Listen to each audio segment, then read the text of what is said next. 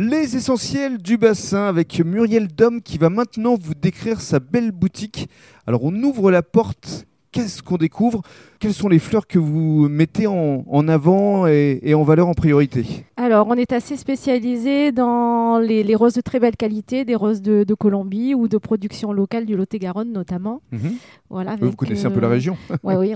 D'ailleurs, on a aidé un, producteur de fleurs pendant le, premier confinement et pour nous, c'est essentiel de, travailler et des fleurs de qualité qui arrivent de loin, mais aussi des fleurs en filière courte. Bien sûr. Alors, rose, mais pas seulement.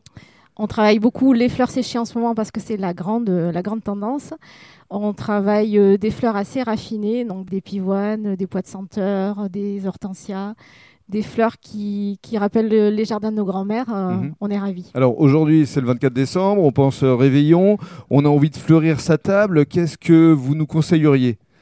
Alors forcément, l'amaryllis rouge, c'est la fleur euh, traditionnelle de Noël. On, on travaille euh, bah, le hou, euh, les fleurs, un peu les fleurs exotiques parce que ça fait rêver en ces temps difficiles.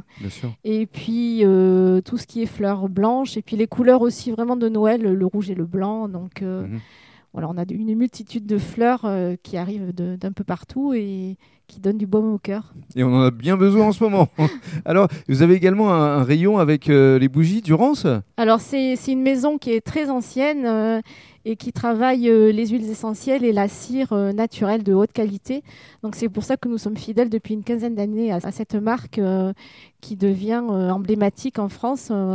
c'est vraiment une marque qui a de belles valeurs écologiques. C'est ça, ce sont des bougies écologiques, biologiques, cultivées écossaires. Voilà, donc c'est vraiment une, une, belle référence en matière de, de bougies françaises. Voilà, donc des fleurs, des bougies, vous avez tout pour réussir un bon réveillon ici à couleur Et dans le cadre du troisième podcast, vous allez nous parler également de ce que vous faites euh, en matière euh, d'événementiel.